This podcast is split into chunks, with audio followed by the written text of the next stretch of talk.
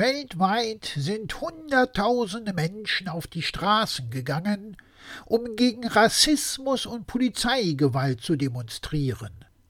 In Amerika wurden dabei auch Häuser und Geschäfte angezündet, deren Besitzer gar keine Rassisten und teilweise sogar dunkelhäutig sind. Bei solchen Aktionen fragt man sich dann doch schon nach deren Sinnhaftigkeit. Zumal nicht erwiesen ist, dass brennende Häuser auch nur einen einzigen Rassisten bekehren.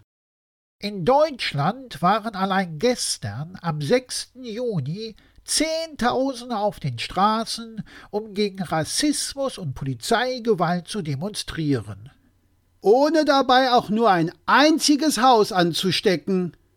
Stimmt, die gestrigen Proteste in unserem Land verliefen weitestgehend friedlich.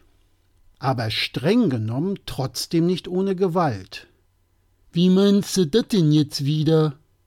Na, wenn Menschenmassen gegen Rassismus und Polizeigewalt demonstrieren, ohne dabei auf die Abstandsregeln zu achten, die gegen das Coronavirus schützen, gefährden sie damit doch, immerhin rassenunabhängig, die körperliche Unversehrtheit anderer. Das ist doch letzten Endes auch nichts anderes als eine Form von Gewalt. Er nun wieder. Wie soll man denn demonstrieren, ohne auf die Straße zu gehen? Unter virologischen Aspekten hat er aber absolut recht. So richtig es ist, gegen Rassismus und Polizeigewalt zu demonstrieren, so falsch ist es, die vor einer Corona-Infektion schützenden Sicherheitsabstände zu ignorieren. Es ist doch höchst fahrlässig und unverantwortlich, wenn Hunderttausende Menschen sich nicht mehr an die Abstandsregeln halten. Sie gehören schließlich neben dem gründlichen Händewaschen und dem Tragen einer Schutzmaske sowie dem Niesen in die Armbeuge zu den wichtigsten Verhaltensregeln, die uns alle vor einer Corona-Infektion schützen.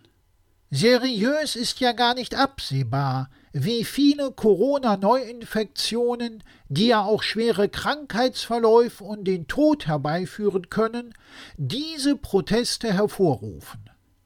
Schon bei einem einzigen Corona-Toten, der sich durch diese Proteste infiziert hat, stelle ich mir die Frage der Verhältnismäßigkeit.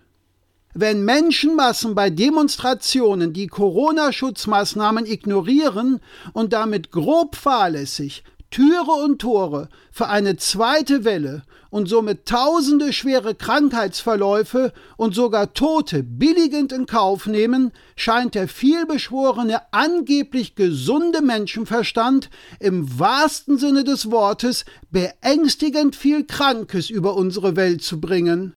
Und wir können uns dann bei all dem mal wieder nur noch wundern, dass wir uns wundern.